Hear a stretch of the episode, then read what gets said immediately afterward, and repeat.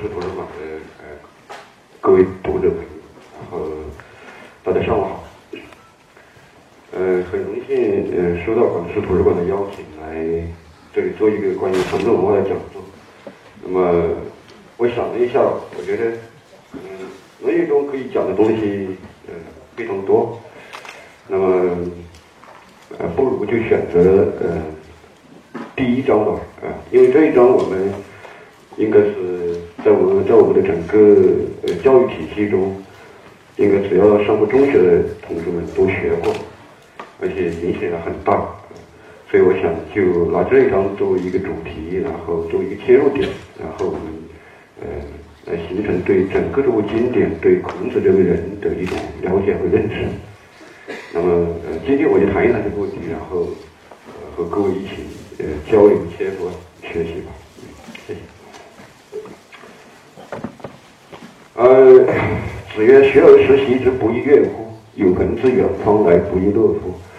人不知而不愠，不亦君子乎？”啊，这里这个子，呃，本来呃，它是一等爵位，就是公侯伯子，子是一等，是爵位中的一等。那么呢，呃，在古代呢，子呢也等于年，就是第二人称，第二人称的一个敬词。对男子的一个尊称，呃，对方是男性，然后你当面和他说话的时候，就称呼他为子，就是先生，您，嗯，用于呃一般的对男子的尊称。那么在这里呢，呃，这个子就是指孔子。呃，学而时习之，不亦说乎？先谈一下这个学，怎么来定义这个学？我们今天我们从小学到中学到大学都有这个学，学呃，广雅，是乎里面说孝，仿效。嗯，其实朱熹的《四书章句集注》啊，对这一章这个学字，朱熹也是把它定义为孝，就是他就采的是广雅的这个定义。学习是一种仿效，嗯，这一点恐怕我觉得，呃，我们大多数同大多数人不一定有这样一种认识。就是我们今天觉得学习就是，呃，拿起一本书，呃，开始看，或者是老师在上面讲，我在下面做笔记，呃，理解、记忆，这就是学习。学习什么是一种仿效？什么是仿效？就有样学样，就是仿效。嗯。我觉得呢，其实效仿效这一点，其实揭示了至少是古代的学习的一种精神。古代的学习，呃，它和我们今天的学习，呃，尤其是孔子那个时代是不一样的。我想他应该是没有这个学堂的，啊，没有呃这种每个学生有指定的教科书的，然后也没有今天的这种呃固定的学时啊、学分啊。学制啊，几年毕业的，这都没有。古代的这种师生关系、学习过程，很多时候其实，呃，就是一种大概学生和弟子啊，不是学生和弟子与老师在一块，就共同游历、共同生活啊，就在《论语》中大概相当于叫从游啊，从游，跟着他一起游历。所以呢。它更加类似于一种，就古代的学徒和师傅之间的关系。所以，如果我们，嗯，如果了解过这种学徒的生活，那么，比如说制作一个陶器，制作一个陶器，那首先和要和这个土，那么要把这个土变成泥，那么师傅是怎么弄的？那徒弟在边上有样学样，然后把这个把这个土，嗯。把这个粘土放在那个制陶器的器具上，然后使它最后变成一个器型。那么师傅是怎么操作的？徒弟在边上观摩，然后也仿照他去操作。这就是一种孝。教人学木匠，那么那么师傅是怎么来拉这个墨线的？怎么来使用这个锯子的？怎么用这个斧子和刨子的？呃，弟子徒弟在边上观摩仿效，然后逐渐精熟，这就。这就是一个学习的过程，所以学之为言笑也，这个笑其实，呃，我觉得其实是揭示了这个学习的一种真谛的。哪怕是走路啊，这婴儿学走路啊，小时候学这个呃吃饭穿衣啊，其实这些都是要仿效。所以我觉得呃广雅这个定义的，嗯，这个笑呢，其实蛮有意思的，而且我觉得也确实揭示了古代的师徒关系这种学习过程的一种实质。但是我们今天可能我们的学习好像。更多的依赖于不直接依赖于这种亲身传授，而往往依赖于，呃，可能一些媒介，不管是纸质的还是影像的文本。所以这样的话，我们就觉得学习好像是，有时候甚至，特别在大学里面，很多东西都自学的，好像是独立于独立于这个讲授者，独立于这个教授者的一种一种自我的活动。这一点是有区别的。那么这个学呢，有时候呃，它也指学校，嗯，学校是一个单位，一个组织。像嗯，《礼记学记》里面说说古之教者，家有塾，党有义，党有祥，术有序，国有学。《孟子滕文阁》上嗯里面提到，夏曰孝，殷曰序，周曰祥。那么这个孝呢，是下的一个称呼。我们今天是说学校，学校。那么说校其实是一个组织，一个单位。它的功能在于学。那么学的学的本质是什么呢？古人认为是一种方向。学《论语》的开篇第一篇叫《学而》，它是首字成篇法。就是《论语》二十篇，每一篇它都是取第一章的前面两个或三个字，三个字的，比如说“公冶长”，嗯，比如说“卫灵公”，嗯，两个字的像“学而”、像“为政”、像“八义”、像“礼仁”等等，嗯，那么他以学开篇，但是实际上，学在其他经典中并不是这么突出的。这是要大家，我觉得要留意的。嗯，比如说我们所熟悉的这种，嗯，四书五经。四书五经，呃，以《诗经》而论，《诗经》三百零五篇，啊，呃，分一百六十篇，小雅七十四，大雅四十一，颂四十。大约三万零两百字左右。在这个经文中，嗯，只有一个学字，一个学字出现于周颂的晋之篇。那也就是说，它不在分，不在雅，而在颂里面。颂是用于呃宗庙祭祀的这种歌。日就月将，学有极兮于光明。日就月将，呃，就就通常是解释为靠近嘛，近，就是亲近某东西，靠近某东西为就。每天往前靠近，越将将为近，前进。每天挪一步，越进一步，学有极兮。急就是接续，接续前面要灭了，后面接上，嗯，连续。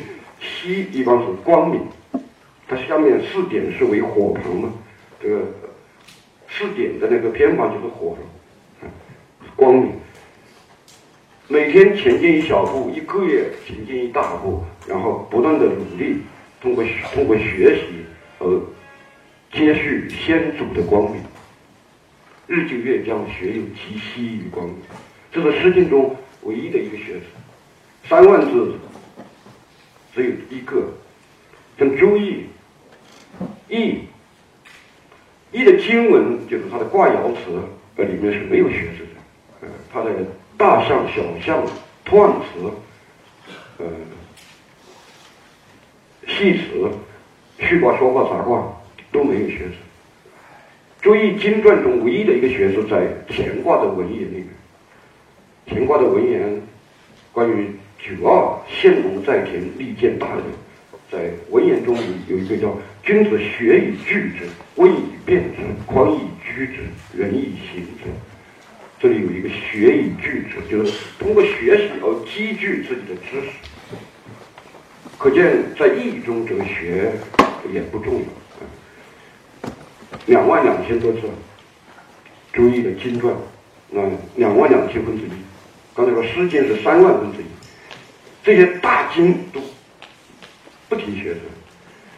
左传》《左传》呃十五万字左右，它的它的它的这个经文，基本上因为《左传》我非常详细的、仔细的阅读过啊，然后做过笔记。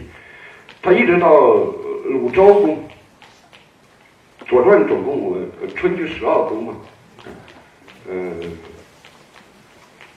到第十宫，就鲁昭公七年，鲁昭公七年的时候，才出现这个第一个学子孟西子。孟西子就是《论语》中孟伊子的孟伊子的父亲，鲁国的亲，他陪同鲁昭公去访问郑国，嗯，那么孟西子为相，啊，但是不能不能相礼，他不懂礼，然后到楚国访问的时候。这个楚国交涉，他也不懂礼，所以回来他并不能知礼来讲学。孟西子并不能知礼来讲学，讲学之。这是《左传》中第一个第一个学子。一部十五万字的经典，可能学字不超过五个。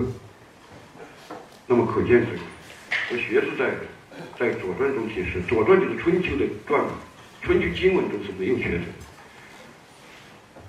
由此可见，就是像诗、像易、像春秋，呃，基本上，它它的主题不在个人的成长和发展上，所以它不讲不涉及这个学子。那么《论语》第一篇第一章就出现这个学色，就可见《论语》我们今天称它为一部重要的经典。其实，在唐代以前，它都是传，它不是经。这个传带有个人的这个呃生平啊、传记这个方面的性质，所以它带有一定的私人性。这是一个方面。对私对于私人性的话，那么每一个体、每一个个体他的成长、他的知识的获得，他要通过学习，这是第一个方面。第二个方面，我觉得与孔子的思想特点有关系。相对而言。如果把孔子和孟子对比一下的话，孟子的这个学说呢，更加强调主观内心，内心就是呃在心里面进行观察，进行反思，相对没有像孔子那么强调向外部世界去学习和思考。所以这个学呢，呃，这也体现了这个孔子思想的一一个特质，他比较重视向。客观世界向外部世界去探求，而如果像孟子那样，更加强调主观内心去反思心中的仁义礼智，那么这样的话，思路不同，所以这个学在孟子思想中就不如在孔子思想中那么突出。我想可能有这么两个原因。呃，我说一方面就是《论语》的这个题材啊，它这个作品的性质，更多的可能是孔子和孔子弟子之间的。一个对话，而且体现了孔子个人的一个成长过程。因为孔子他他呃三岁之前丧父，他十七岁之前丧母，他是个孤儿。他这个孤儿，那么在这个社会中，他要想他要想呃获得一个表现自己才能的舞台，他要想改变自己的社会地位，他能做什么呢？他就必须学习。所以这也是由孔子的出身决定，这个学习对他而言非常重要。他的思想决定了他非常强调学习，他的思想的特质。相对来说，孔子比较注重经验，而孟子比较注重主观内心。还有就是《论语》这个作品题材的性质这些方面。所以我们认为，这个学而时习之，不亦说乎？大家都朗朗上口。但是不要认为所有的经典好像开篇都是说学习，或者学习在其他经典中很重要，不是。这是《论语》中的一种特殊性。所以呢，就是在这里我就告诉大家，实际上对经典的学习，有时候你要超越这个经典之外，你要看得更宽，看得更宽以后，回过头来你再来呃锁定这个经典的时候，那么你会理解到，在这个经典中是理解不到的东西，就是他生之时可以为错，他生之时可以攻玉，对，它会相互启发。这个关于这个实学而实习之，呃，如果就解释而言，这一章，呃，我相信可能大家学，可能初中语文吧就会学这一章，学而时习之，不亦乐乎？但是其实这一章的解释，我觉得可能有两个难点，第一是这个时的问题，第二个是，呃，就是人不知而不愠的问题。这个时，我通常把这一章解释为。时常，时而学习，时常复习，又时而复习，或者经常、时常、经常。但是这这个解释实际上是不符合经典的这种语境的。时在我们的文化中是一个非常重要的概念。《论语》中说到时啊。比如说《学而篇》的第第五章，子曰：“天圣之国，敬事而信，节用而爱人，使民以时。使民以时。”我们今天说呃这个三农问题，三农啊，农业、农村、农民称之为三农问题。古代也说三农。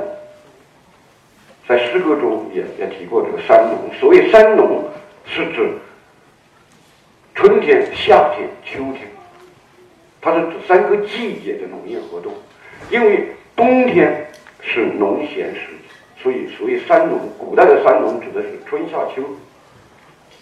我们今天是农业、农村、农民，使民以食，其实就是说，呃，让农民去从事这些社会建设，去。呃，修桥啊，修路啊，挖运河啊等等这些征发这些徭役啊，这些活动，不要去冲击干扰农业生产，这就叫使民以时。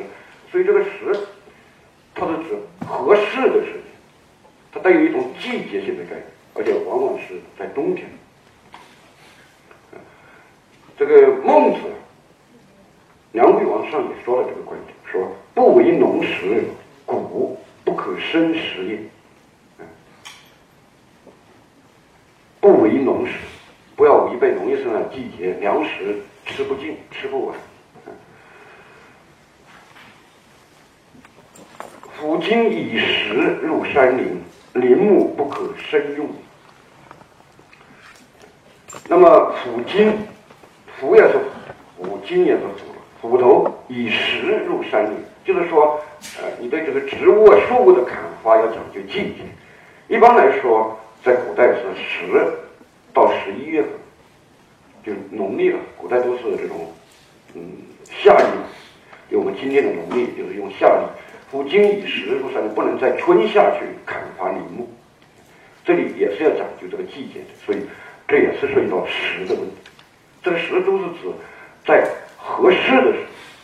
在特定的某个时候，那么孟子还说，孔子是圣之时者。他说：“可以事则事，可以止则止，可以久则久，可以速则速。”孔子圣之时者。所谓圣，我们可以理解为极致、极极点，它是对时间掌握的最英明的。甚至是，那么可以是则是说，现在，嗯，条件满足，可以出来做官。比如说孔子，他前面五十年一直在在学习，在教书教学生，一直到五十一岁他才出山做官。我们今天可能五十岁都考虑退休了，嗯，孔子五十一岁才出来出仕，可以是则是。可以止则止，就比如说他觉得鲁国这个政治环境不行，嗯，他在鲁国挥三都，啊，挥就是实际上等于毁坏了，就是鲁国三家传全程掌握了鲁国的权力，那么想把他们的这个城堡给，呃，这个城墙啊给削低削薄，但是呃季孙和叔孙的城就啊完成了这个，但是孟孙的城没有没有这个挥下来，所以孔子后来离开了鲁国，就觉得在鲁国这个已经不能得不能得志，所以可以止则止。可以实则实，可以知则知，可以久则久，可以速则速。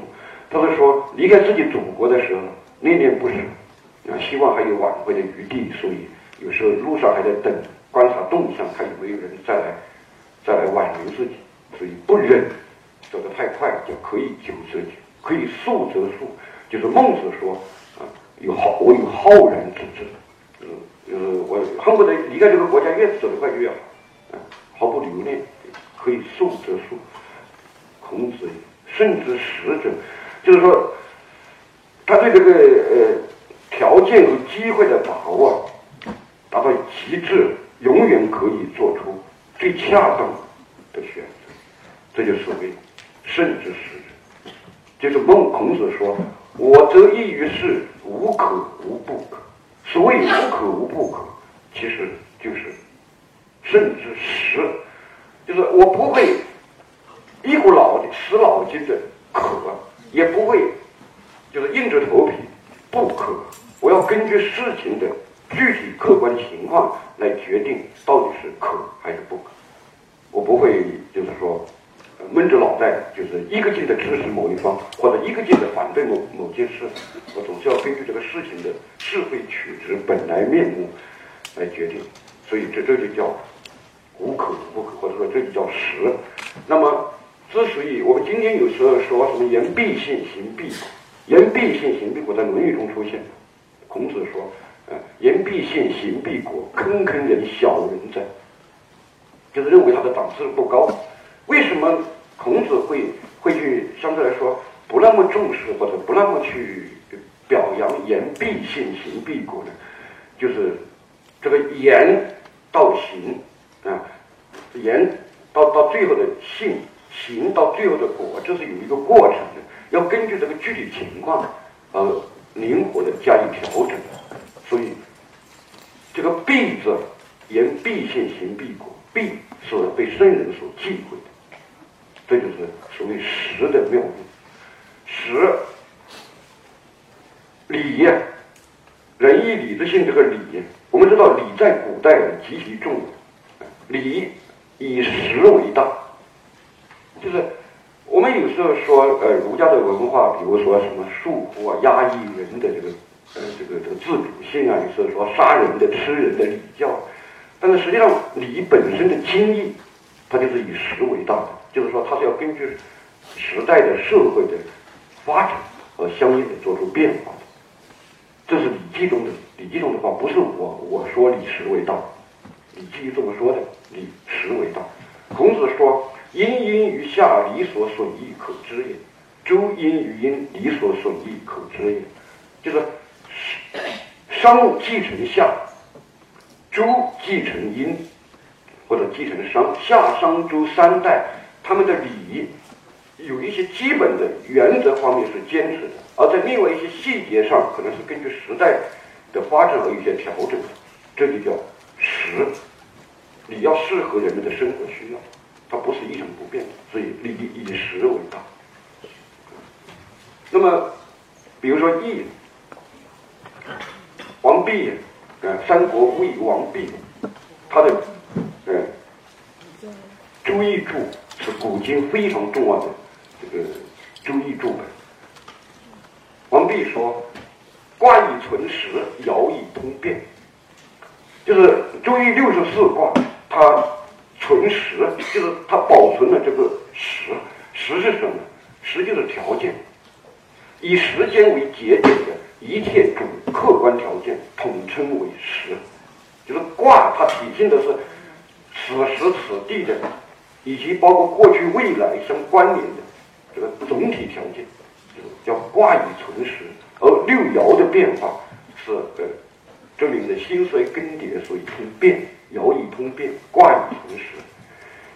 易里面有十二个卦，有十二个卦，它的这个大象都是叫大禹在，里面全部提到实，比如说，呃，坎，坎卦，比如说简，比如说魁，嗯，这三个卦说，坎之实用，魁之实用，简之实用，就是坎呢，魁。上火下泽，嗯，简，嗯，山上有水，这个它它都是表示有危险、坎坷嘛。所以，但这个坎在特定的时候是有用的。比如说，天险不可生也，地险山川丘陵也，王公涉险以守其国。就是坎代表着危险，但是险是有用的。王公涉险以守其国，就在战场上打仗，你涉险，那么敌人就不能逾越。地险山川丘陵，这些川是河流嘛，大河山就高山，高山大河可以可以保卫自己的国土和家园。所以坎，虽然说我们人生希望一帆风顺，不希望遇到坎坷，但是坎在某些时候实用，在特定的时候它是有用的，所以。易里面说，这三卦都是表示有困难、有险阻，但是它是可以在特定的时候被使用。所以说，实用大于在。那么像宜，宜像大过，呃，像解，像革，之实大于在。革命，革命属于汤武革命，它是讲究时机的。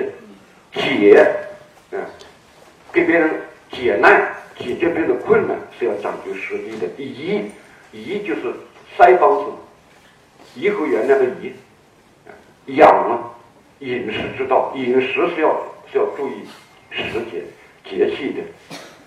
大过就是说，面对重大的困难能够奋起承担，是要注意时机的。那么这四卦是说，之时大于在，革之时。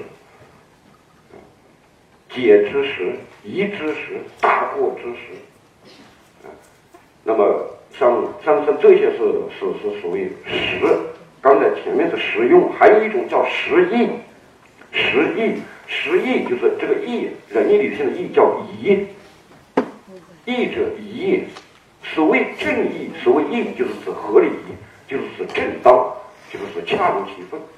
那么这里的像盾构。铝，那么这些都是时宜，就是时宜，要根据特定的情况来寻求最合合适的一点。这十二卦它的断词，就是解释卦词的，都是最后说什么之实用，什么之实意，什么之实大于在，全部是实。所以实对于那意义来说，它是一个生命性。极其关键的一个要素。那么，孔子是圣之实者，孟子用这个时来定义孔子，可见这个时，就是在我们的文化中，嗯，是一个非常重要的词汇。它基本的意思其实都是指对时机的把握，在合适的时候，这个时间就代表着与空空间，代表着所有与此有关联的主客观条件。这就是我刚才说王弼说“卦以存实，爻以通变”的意思。那么“学而时习之”，这个“时”呢，古人可能认为，呃，有的有有有的读者把它解释成啊，就春夏秋冬，呃，就是不同的节气、不同的季节要读什么书，或者把它解释为这个入学的年龄。比如说，古人一般八岁入小学，十五岁入大学。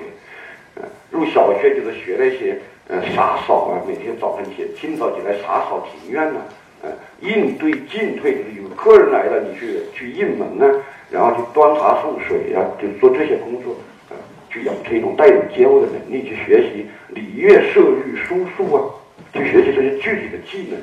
这就是小学。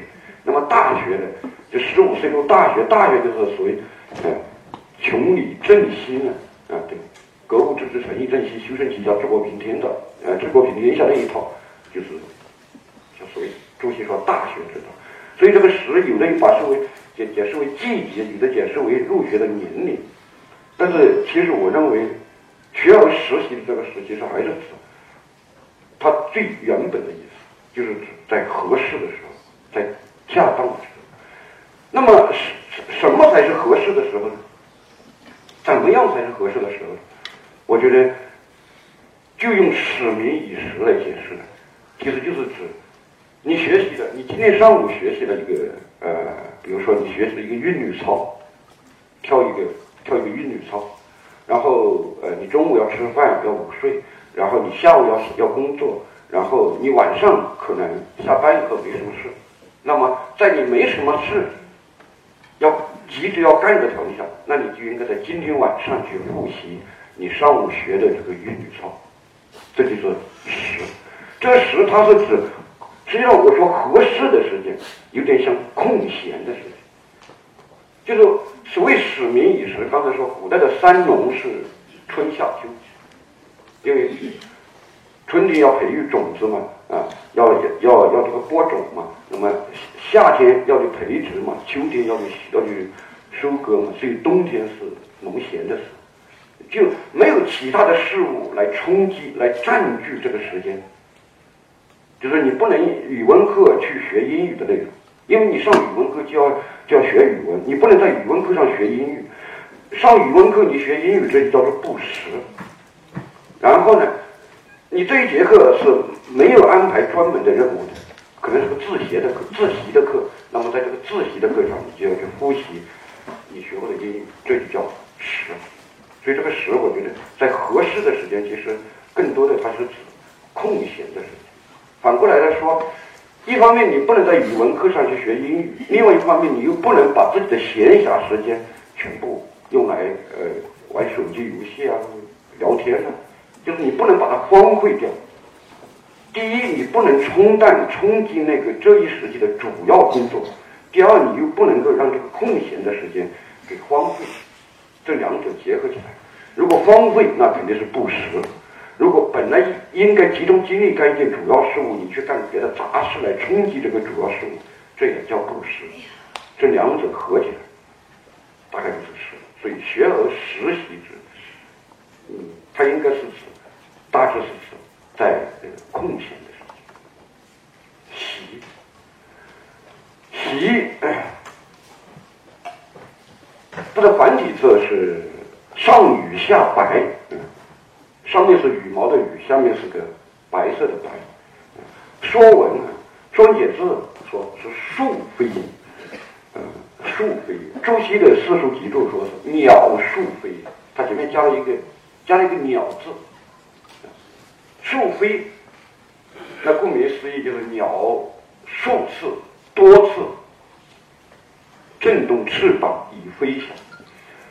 那么鸟为什么要数飞呢？可能有两个原因：一方面，它可能在学习，这个幼鸟在学习飞行，它开始不敢离地，然后在妈妈的反复催促之下，它终于敢离巢，振翅飞翔。所以。速飞，它的学习飞翔的技巧。还有一种可能呢，就是它在躲避危险，躲避这个危险，所以它要速飞，可能从这个枝跳到那个枝，从这个枝跳到另外一个枝。因此，这个习呀，习，比如说追的这个坎卦，嗯，六十四卦中只有坎卦，它叫习坎。习坎有福为心亨，行有上。为什么要习坎呢？就是习其实就是习惯惯常。你经你你你习惯了面对面对险面对险恶的环境，那么你能够在其中增加你生存的机会。就是你在坎坷中不断的经过锤炼，那么你以后遇到坎坷，你可能就比较善于解决。如果你从来就没遇到什么挑战，那么一下子遇到一个大的挑战，可能一下子把你给击垮了。所以。